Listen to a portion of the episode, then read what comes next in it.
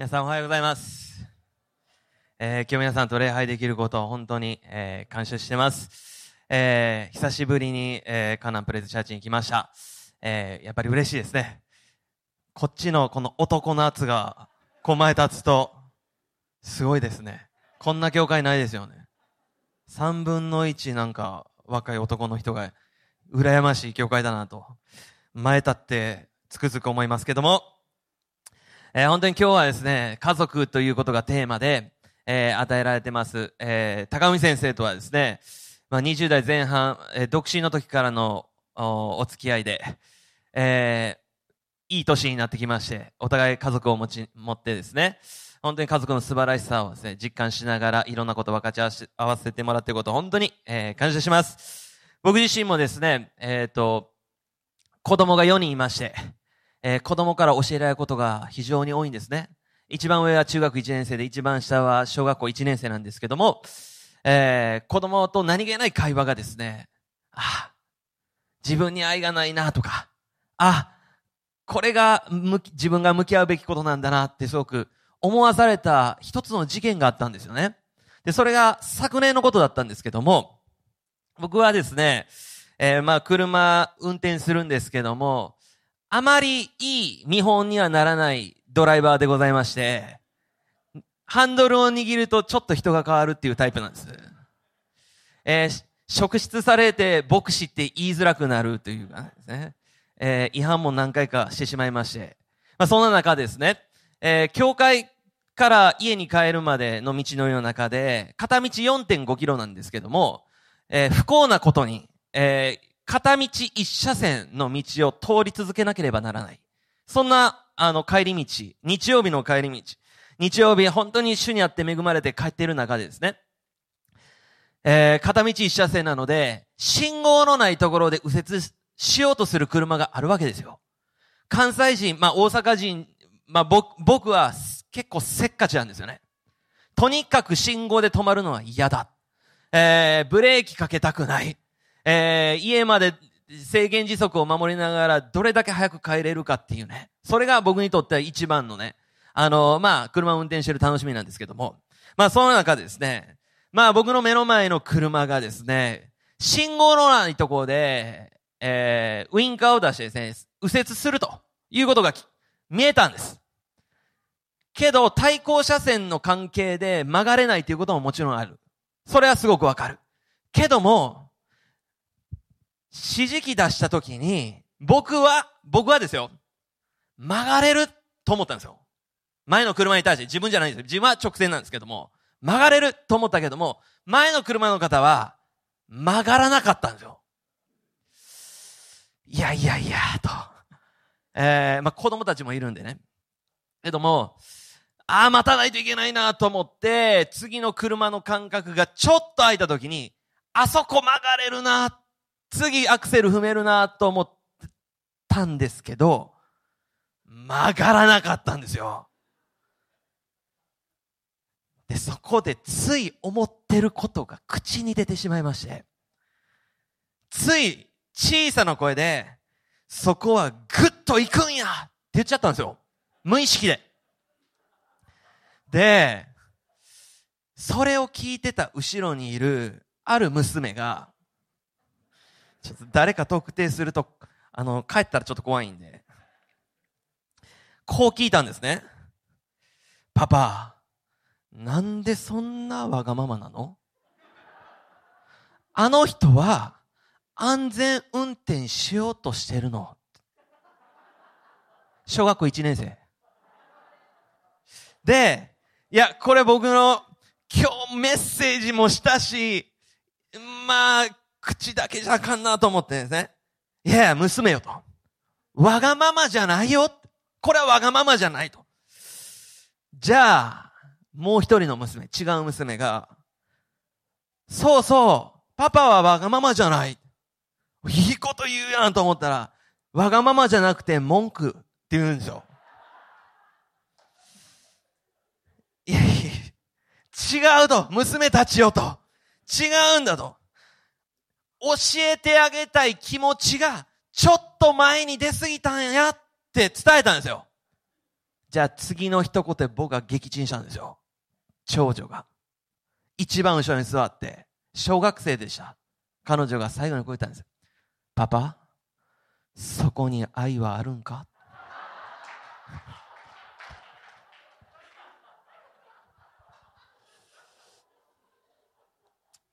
グーの根も出ないってこういうことなんだな。愛のなさに痛感しまして、もう本当に気をつけないといけないなと。なんか、ポロッといいことって出ないじゃないですか。出たらいいのに、ポロッと悪いことしか出ないっていうね。自分のこの罪深さっていうのはよくわかる、まあ一面だったんですけども、まあ家族ってね、本当のこと言ってくれるからありがたいんですよね。まあ一緒にいるから、ちょっと言い過ぎっていう方もおられますけども、まあけど本当のこと言ってくれて、まあやっぱりですね、本当に愛があるので、そういうことをね、指摘してくれる、まあそんな娘がおることに本当に感謝してます。で、今日皆さんと、あの、開けたい見言葉はですね、エペソビトの手紙の2章の19節です。今日は、家族というテーマで皆さんとお分かちしたいと思います。エペソビトの手紙の2章の19節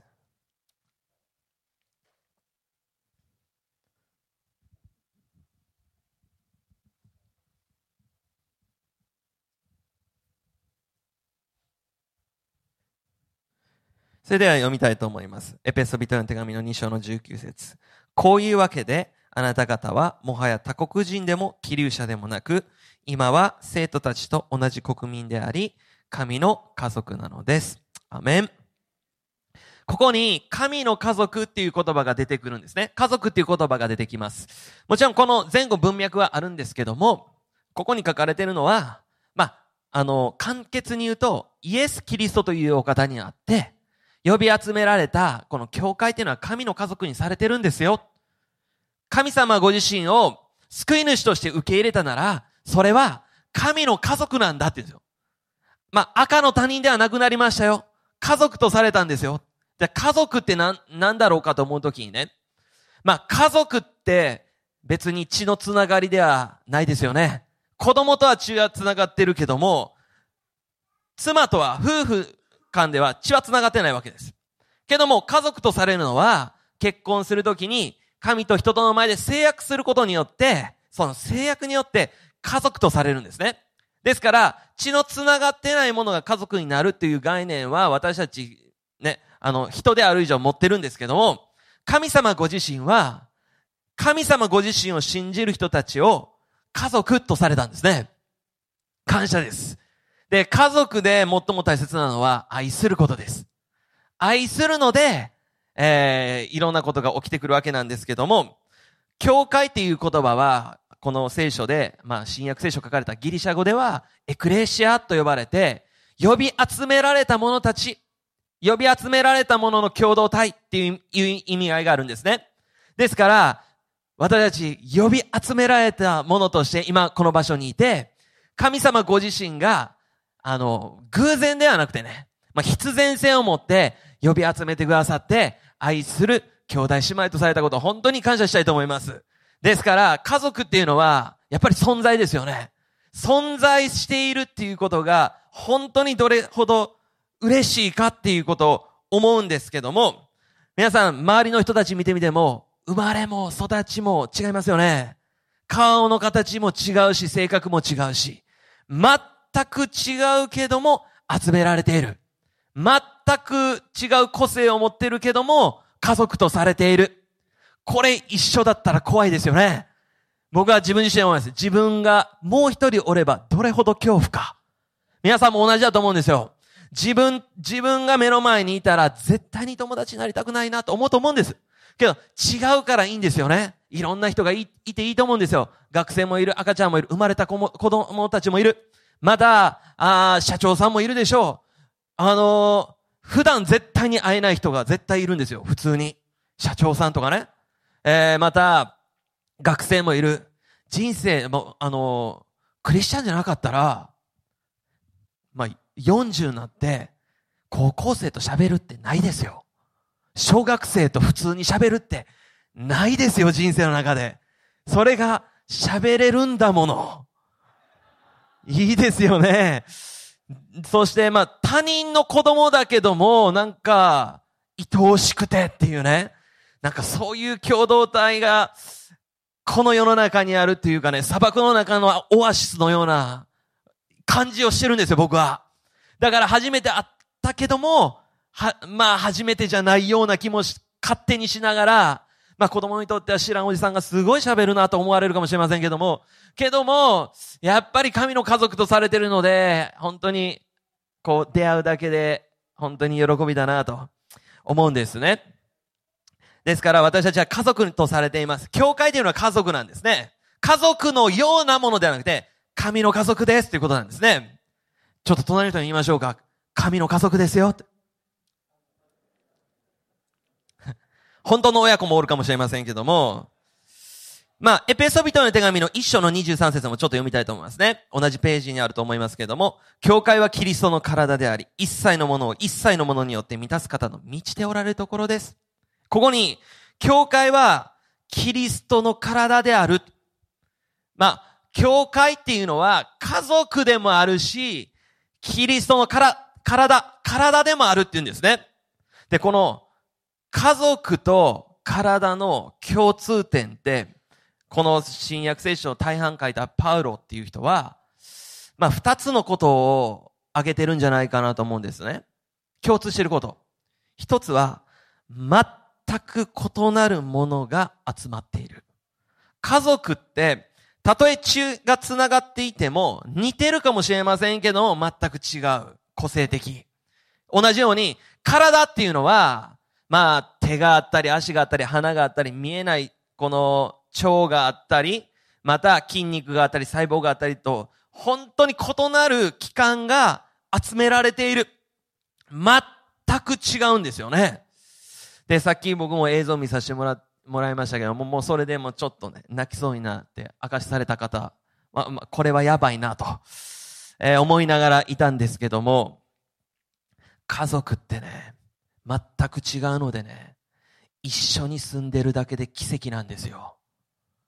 本当にね、全く違うものが一つに集まってるだけで奇跡なんです。教会も奇跡なんですよ。一緒にいるっていうことは。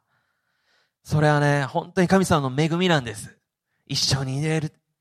僕もね、妻と結婚してね、やっぱり全く違うわけですよ。で、えって思うことが、あるわけ。男と女って全然違うよねって思うですよ、よく。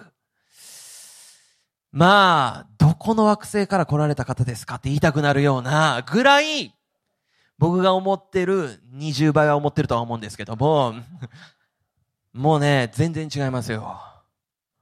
男性と女性は。あの、例えばね、もう脳のし、まあ、考え方がもう全然違うんですけど、例えば映画一つ見ても、男性は目的型ですよ。だから映画見ることが目的なんですよ。妻は違うんですよ。映画を一緒に見て、時間を共有し会話をすることが目的なんですよ。ってなると、目的が違うと、一緒に映画を見ると問題が起きるんですよ。一緒に映画見てました。これまあ一つは、まあその、まあちょっと、あの、まあ犯人が誰かわからないまま流れていくような、最後に犯人がわかるような映画を見てました。2時間の映画ですよ。1時間経った時に、え？ってことは犯人この人？って聞いてくるんです。いえいえ、まだ言ってないと。ちょっと静かにしてもらえます？で、しばらくすると、妻が、え？どういうこと？どういうこと？今のどういうこと？って聞いてくるんですよ。で、それを僕が5分かけて説明すると、僕が映画見てる5分間見れてないことになるんですよ。で、そこが、意外と伏線だったりして、ああ、もうもう一回戻してみ、見ないといけないわ、ってなるわけですよ。うわー、もう、なんで喋るんって。いやいやいや、一緒に見てるやんって。いや、まあそうやけど、とか言いながらね。あー、全然違う。一人で見たくななってしまうとかね。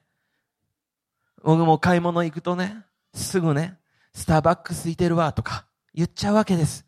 じゃあ妻も、もう一人で買い物行くわ、みたいになるわけですよ。まあだからね、一緒、家族でさえ一緒にいるっていうのは奇跡なんだなと思うんですよ。全然違うわけですから。僕はね、この間びっくりしたんですよ。バター取ってって言われたんです。で、冷蔵庫の中見ると、どこ見てもバターないんですよ。どこ見てもですよ。上から下全部2、3分見て、バターないよ。買ってこなあかん。えー、この間買ったわって言うんですよ。えー、って探してみてって。無理無理。ないもんって。で、妻が冷蔵庫開けて、一瞬でですよ。右手が冷蔵庫の中に入り、引き出してきたと思ったら、バターなんですよ。僕は、マジシャン？っていうね。もしかしてマジシャンかな？って思うぐらいですよ。けどね、これ分かったんですよ。脳科学者が解説してくれました。男はバター取ってって言ったら、バターという文字を探してるんですって。だから、バターという文字が向こう側にあればもうバターないんですよ。もうない。だから僕が言う、ちゃんとほんまに探したん？ってよく妻から言われる。けど男からしたら母や奥様がマジシャンかのように思う。今日男の助けになりたいと思います。全く違う。けど一緒にいることって奇跡ですし、一緒にいるからこそ愛するってよくわかるんですよね。ですから一緒にいることを選んでいきたいなと思うんですけど、もう一つはですね、繋がってるってことなんですよ。調和している。体って、その機能はそれぞれ違うけども調和している。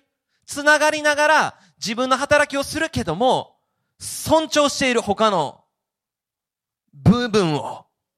皆さん、自分のことってよく知ってますよね。よく若い子が言うんですよ。自分のことは自分が一番よく知ってる。本当ですか？質問したいと思います。皆さん、自分の骨何本持ってますか？何本ありますか？あ、そうですよね。分かってますよね。はい、250本です。そうなんです。250本、50本です。新生児は350本なんですよ。生まれたばかりのメイちゃんがいますよね。僕の長女もメイちゃんなんですけども、350本。で、この250本あって、筋肉どれぐらいあるかご存知ですか？若い人たち。まあ大体知ってますよ。頭は良さそうですか？そうそうそう。400種類600個なんです。で、筋肉ってそれぐらいあるんですよね。で、不思議なことに、連、それらが連動するので初めて人間としての機能を果たすんです。皆さん、笑顔を作るのに、筋肉って顔の筋肉17個連動しないと笑顔になれないんですよ。だから笑顔になられた皆さん今17個動かしております。けど、しかめっ面ありますよね。43個の筋肉動かさないといけないんですよ。そんなに動かさなくてもいいんです。省エネでいきましょう。はい。それぐらい連動しないといけない。皆さん、人が一歩進むのに、200の筋肉が繋がって連動しない限り、一歩前出れないんです。で、これ、10、10歩歩いたらね、200個かける10ですよ。2000の連動性を持たせた動きになるんです。繋がってながらも連動し、尊重し合っているのが体なんですよ。で、家族ってそういうものなんですよ。全く違うけども、尊重されるべきものであり、全く違うけども、それでよしと認める。もちろんお互い成長していく必要はありますけども、そういうものなんですね。体は調和です。だから、家族っていろんな人がいていいんです。いろんな人がいてもいいんですよ。今日初めて教会来られた方いるかもしれません。びっくりさ、びっくりされたでしょう。まさか金髪の方が歌っておられるなんて。初めて教会来て、僕はね、いつか金髪にしししたいんですよ。公言してるんですよ。娘が成人した日、金髪にしますって言ってるんですけども、あと5年なんですけども、5年後金髪にしたいなと思ってるんですけども、いや、いろんな人がいていいんですよ。どんな人が、もうすべての人が歓迎される場所が教会です。本当にいろんな人がいていいんです。楽しいんですね。それが連動していく。僕はこの連動性、体の連動性を身をもって体験したことがあります。それは僕は中学3年生の時でした。中学3年生の時に、まあ、サッカーしてたんですけども、サッカーの試合で、あの、試合に行く途中で忘れ物に気づいたんですね。で、僕の部屋は家の2階にあったんで、もう遅刻すると思って、走って階段を駆け上ろうと思ったら、小指が角にドーンって当たったんですよ。まあ、骨折されてる方いますよね、ここにね。えー、気持ちわかります。もう聞くだけで痛い。今振り返ったら、体って、ちゃんと連動してるのがわかるんですよ。小指が痛いのに、体全体が痛いって表現するじゃないですか。いや、小指だけが痛そうにしてたら、連動してないんですけども、もうね、小指当たった瞬間にね、顔がね、小指じゃないのに顔がちゃんと痛い顔するじゃないですか。で、助けてほしいという口がね、小指さんのために、痛いって言うわけですよ。口は痛くないのに小指が痛いだけで。その後に右手が優しく押さえてあげるっていうね。愛のある共同体なんですよ。もうね、連動してるその愛の美しさっていうのは、一人では経験できないんですよ。で、特に神の家族の中では、経験いっぱいできるんですよね。病気になったら祈ってもらったり、また一緒に食事をすることを通して、本当に神様ご自身のことを分かち合われて、力が出たり励まされたり、こんな共同体本当ないです。それが呼び集められた共同体、教会なんです。ですから、呼び集められていること本当に感謝したいと思います。今日皆さん偶然ではありません。神様が呼んでくださってますから。そして私たちはね、もう一つ気をつけなければならないこと、後半お話ししたいことは、教会に集まった人は、決して聖人君主ではないってことです。隣の人を見てください。でしょうねって。そうでしょうね。あ、ちょっと失礼すぎるので、もうこれぐらいでやめたいと思いますけども。いえ、もう自分見てみても、本当に清いっていうのはほど遠い。けども、たった一つだけ。それは、私の人生の最大の問題を解決してくださる人を受け入れたってことです。ただそれだけ。聖書は、聖書は、もちろん素晴らしいことたくさん書いてます。けども、時には、厳しい言葉も書いてあるんですね。その一つは、あなたは罪人ですという言葉です。あなたは罪があります。罪から来る報酬は死です。そのように書かれています。私たちいつか死にますよね。死ぬ理由は罪があるからです。だから死ぬんです。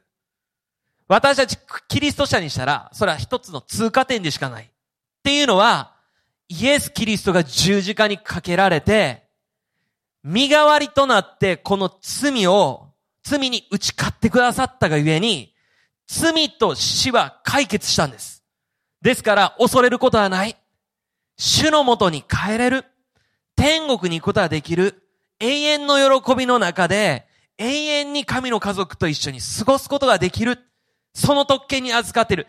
ただ、それを受け入れただけです。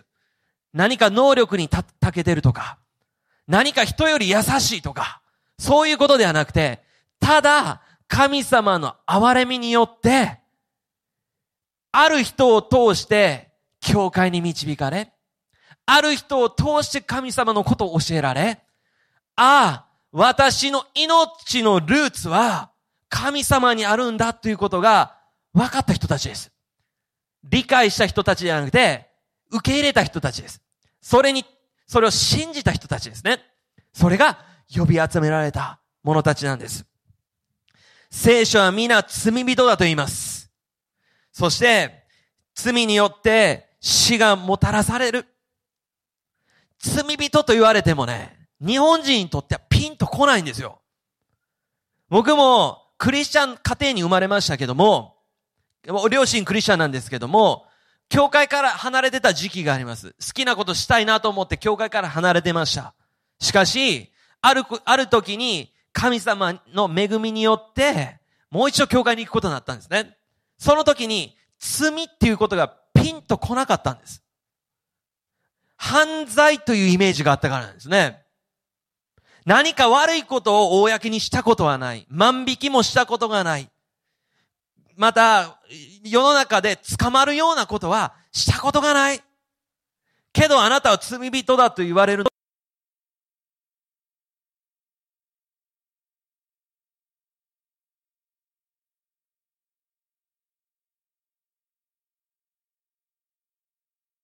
が言う罪っていうのは犯罪のことじゃないんですよ。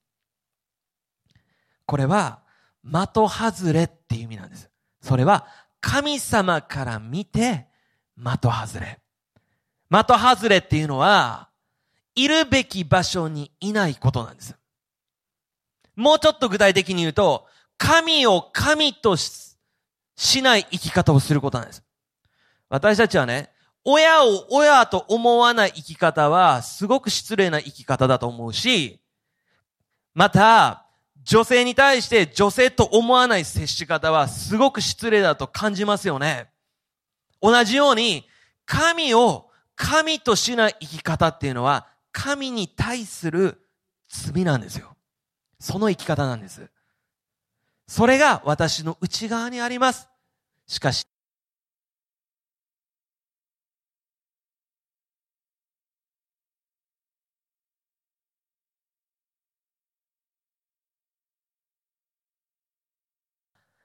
自分ごとではないんですよ。皆さんね、財布なくしたことあります？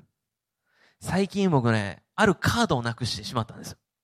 クレジットカードをなくしたら、むちゃくちゃ焦りますよね。いや、どうしよう。警、あの、警察に連絡しようか。あ、カード会社に連絡しようか。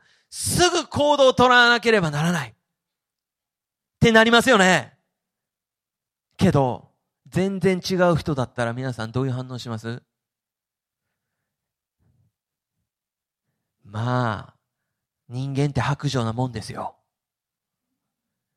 祈ってます。見つかったらいいですね。もう自分のことになると、どうしよう。電話しようかな。使われてたらどうしようかな。やばいやばいやばい。自分事なので。今日他人事になると、電話した方がいいよ。さっと去っていく。元警、あこ教えてくださったんですけども、ある人が教えてくださったんですけど、元警察の方が、あの、ある時に教えてくださったそうなんですね。人間って非常に白状ですよ。女性の皆さん、あ女性の皆さん、もし夜中、痴漢にあった時、なんて叫びますかってその人は聞いたそうです。元警察の方が。じゃあ、女性は、助けてキャーと言うと。じゃあ、元警察の方は、そんなんじゃ誰も助けに来ませんって言ったそうです。あの人間って白状ですよ。夜中みんな寝てるでしょと。キャー助けてくれって、布団入ってる人に、叫んでも、大体の人はですよ。真のキリスト者は違いますけども、大体の人は、ごめんって言って寝るそうです。これ元警察の方がね、言われる。じゃあその時どうしたらいいんだ？火事だーって叫びなさいって言うんですよ。火事、あの家も火事だその家も火事だって言った時に、寝てる人は、えうち？ってなって、必ず起きますって。自分ごとになると人って、んあの、パッと行動するそうです。他人事だと笑えるんですよ。けど自分事だと笑えないんですよ。聖書の中にザーカイという人がいました。このザーカイという人は金持ちだったんです。で、何でも手に入ったんです。けどイエス・キリストが自分の町に来るって言った時に、彼は背低かったと書いてある。で、木に登ったって書いてあるんですよ。まあ、プライドも捨ててですよ。いい大人が、お金持ちの、まあ、今で言うセレブみたいなもんでしょう。木に登った一目見たかったって言うんですよ。僕は思うんですよ。ザーカイは、自分の内側に、他のもので満たされない何かを、があるって分かったんじゃないかなと思ってるんですよ。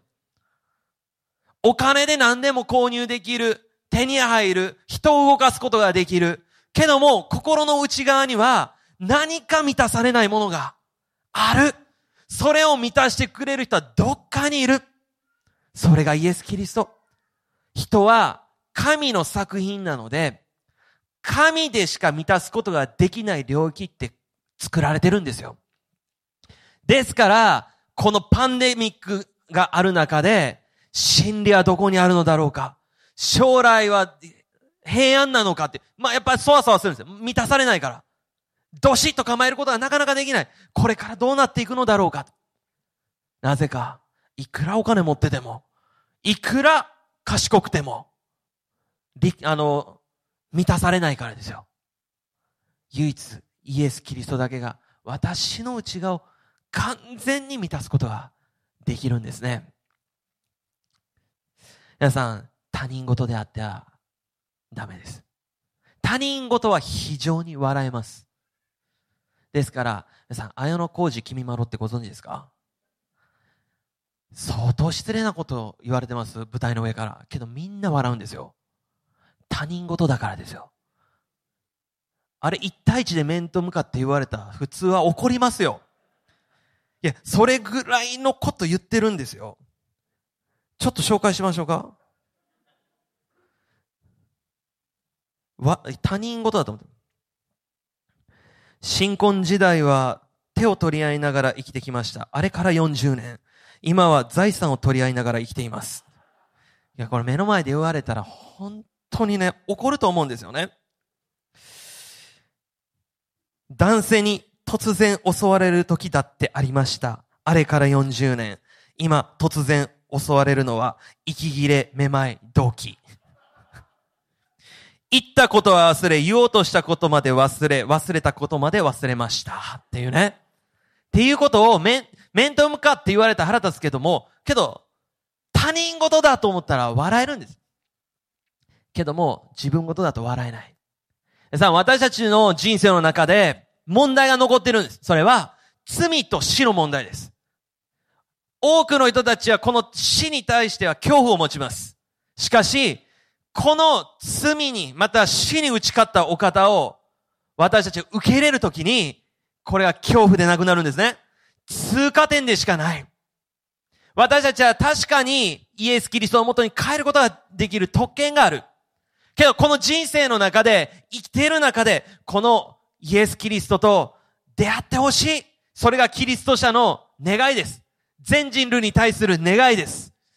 ある時に、2019年なんですけども、えー、陸上の世界大会がありました。この世界大会っていうのは、まあ、有名な世界大会で男子400メーターの、あの、レースがあったんですね。400メートルって一番しんどい陸上競技だと言われてるんですよ。それは、400メーターって無酸素運動なんですよ。息しないんですよ。けど、人が走って、本気で走って無酸素で行ける秒数ではゴールにたどり着けない競技なんです。じゃあ陸上選手でも一番過酷だと言われている競技なんですけども、まあその競技の中で第7レーンにいたジョナサン・ジョーンズっていう人がフィニッシュテープを切るんです。1位で。ゴールするんです。で、ゴールした時に、このジョナサン・ジョーンズは、あれ？おかしいって異変に気づくんです。1位でゴールしたにもかかわらず、喜ばずに。ゴールしたものの、振り返ったら、自分一人だけ走ってたんです。このレースで、実は、フライング車が出たんです。用意、パンという音が鳴って、すぐにもう一回ピストルの音がパンってなったんです。で、二回鳴るってことは、フライングがありました、失格者が出ましたよという合図なんです。けどそのレースでは、6レーン、7レーン、8レーンの外側を走っている3人は気づかずに走り続けたんです。で、そこに観客もいました。観客も異変に気づいて、いや、違うと。もう一回やり直すんだといういろんな声が飛び交って、8レーンと6レーンの選手はそれに気づいたんです。で、やめたんです。けど、7レーンを走っていたジョナサン・ジョーンズは、その声を聞かずに走り続けたんです。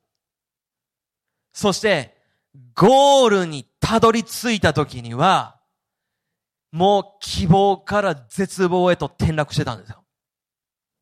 このジョナサン・ジョーンズにとっては、ピストルの音、歓声の声、他のレースを走ってる者たちの異変に気づけるチャンスはたくさんあったんです。けども、彼はその声を遮り、自分のレースに集中して、最後まで走り抜けたんです。で、トップで走って、輝かしい成績を収めると思っていたのにもかかわらず、メダルがもらえると思ったのにもかかわらず、メダルももらえなくなった。なぜですか？周りの音聞かなかったからです。皆さん、神なしで人生満足している人はたくさんいます。世の中見たらいっぱいいます。まあ、詩篇の著者の中でも世の中を見てなぜ神なしで成功しているんだろうかっていうことを嘆く人物も出てくるぐらいです。けども、最後に問題やってくるんですよ。フィニッシュテープを切るとき、最後には必ず真実が全員に明かされるんです。その時ではね、遅いんです。ジョナサン・ジョーンズは、もう一度レースをやり直すっていうことはできなかったんです。もちろん体力的に無理だったんです。しかし周りの声さえ聞いていれば、違う止まった方がいいっていう声があったんです。いろんなとこから。けどそれも遮ってきた。けど、最後の最後で、ああ、聞いとけばよかった。皆さん、神様は愛のお方です。ほっとくようなお方ではありません。いつも間違った道を歩むなら違うよって言ってくださるお方です。そして自然界を通して、また家族を通して、また友達を通して、誠の神は生きている。あなたの問題を解決したいという、そのようなメッセージを送り続けられています。そして、例外なしにここにいるすべての人たちは、キリスト者は、その声に導かれた人たちであり、誰かが教えてくれて、誰かが真実を語ってくれたから、今ここに立っています。僕はクリスチャンの家庭で生まれました。しかしクリスチャンの家庭で生まれたからといって、クリスチャンになる、イエス・キリストを信じるというものは別の話です。そういう家庭環境だからではなくて、語り続けてくれたからこそ、ああ、自分もイエス・キリストを信じることができたんじゃないかなと思ってます。そして神様は、神の家族に、神の家族の中に入れたい。増し加えたい。神の愛をもっと経験することができるように、神の家族が増えるように願ってます。ですから、心開いて、神様を受け入れることをお勧めします。最後に一つ、僕のおばあちゃんの話をして終わりたいと思うんですけども、ちょっとピアノ弾いてもらっていいですか？僕の祖母はですね、天に帰っていきました。4年前のことだったんです。えー、2012、えー、18年。もう5年ぐらいになりますけど、18年2月22日。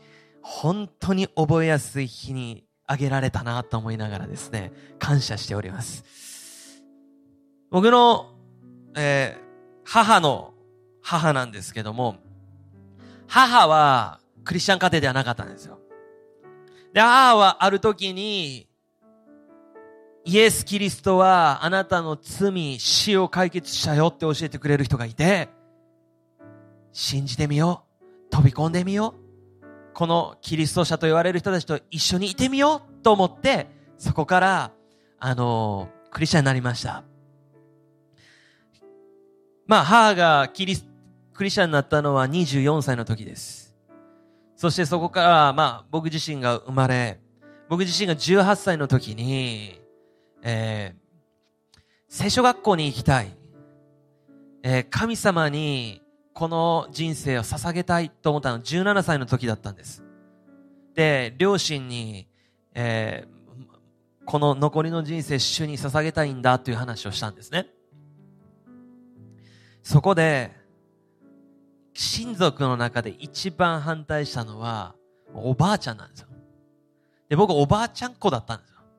で、おば、おばあちゃんは、あのー、すごいユニークな人だったんです。平気で不公平を働く人なんです。孫の中で、誰が見ても一番愛してるのはこの子ってもう、平気でする。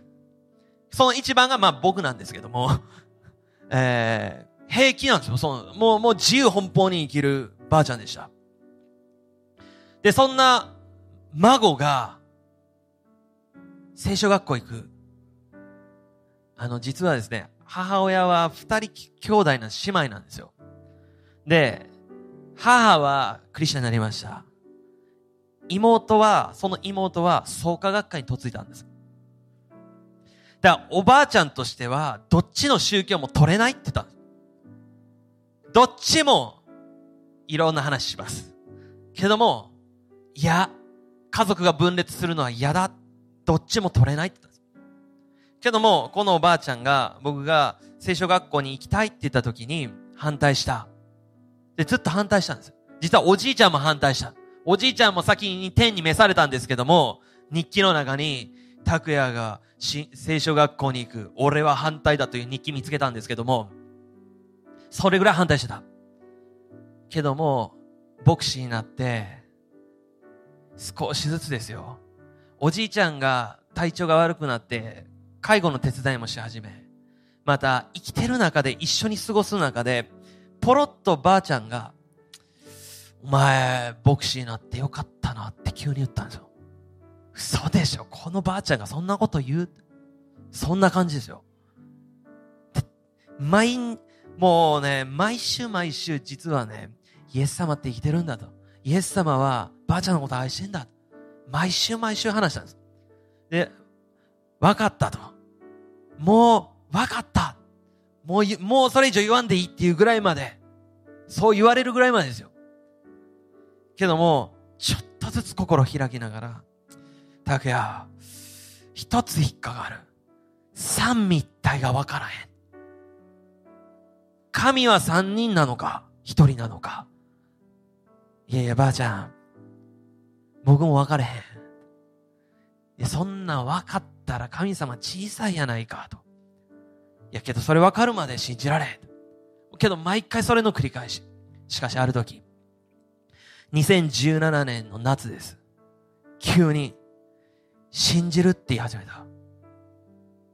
嘘でしょ ?10 年以上かかったんです。嘘でしょ一番僕が不信仰になった。ほんまかと。これ信じてる。信じてる。これ信じてる。信じてる。それで、実は、2017年11月に洗礼を受けるんです。で、もその時にはもう動けなくて車椅子でした。晩年は、まあ、癌もあり、ちょっと認知症もあり、けど、一緒にその中でお祈りする、するんですね。お祈りするで。なんて。力なく。で、お祈りするんです。で、最後の最後までばあちゃんは、僕がお祈りした後、最後だけ、アーメンというようになって、2018年天に引き上げられたんです。まあ、その時はもう80歳超えてました。皆さん、私たちが与えられている福音の種っていうのは力あるんですよ。で、僕たちは、イエス様を信じたのは、私たちの能力や決断ではなくて、主がそのように憐れみを持って導いてくださったからこそここにいるんです。だから、謙遜にいつもさせられるんですよ。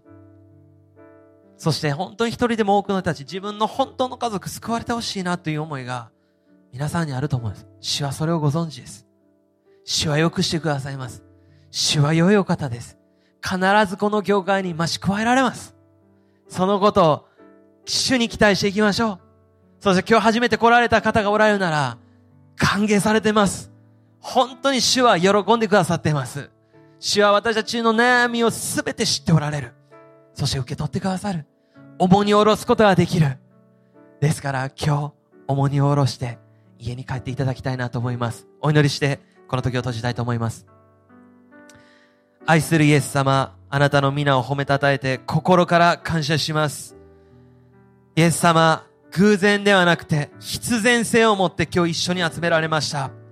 私たちの目から見ると偶然かもしれません。しかし、イエス様あなたは計画してくださっていることを感謝します。主よ、神の家族が増え広がることは神様あなたの願いです。主よ、一人でも多くの人たちが主主を信じることができるように。主よ、あなたは紳士的なお方ですから、無理に、また、あ、あなたご自身が私たちの心を無理やりこじ開けようとはしません。待ってくださるお方です。主よ、その、あなたの心遣いにも本当に感謝します。今日来られたお一人お一人の上に、主が祝福してくださいません。今日人生の重荷をここで下ろして、また帰っていくことができるように助けてください。イエス様を本当に救い主として、罪と死の解決者として、信じることができるようにも主が助けてください。本当に神の家族が与えられていることを感謝します。人が一人でいるのは良くないと言われたイエス様、集められていること、愛する兄弟姉妹がいることを心から感謝して、愛するキリストの名によって感謝してお祈りします。アーメン。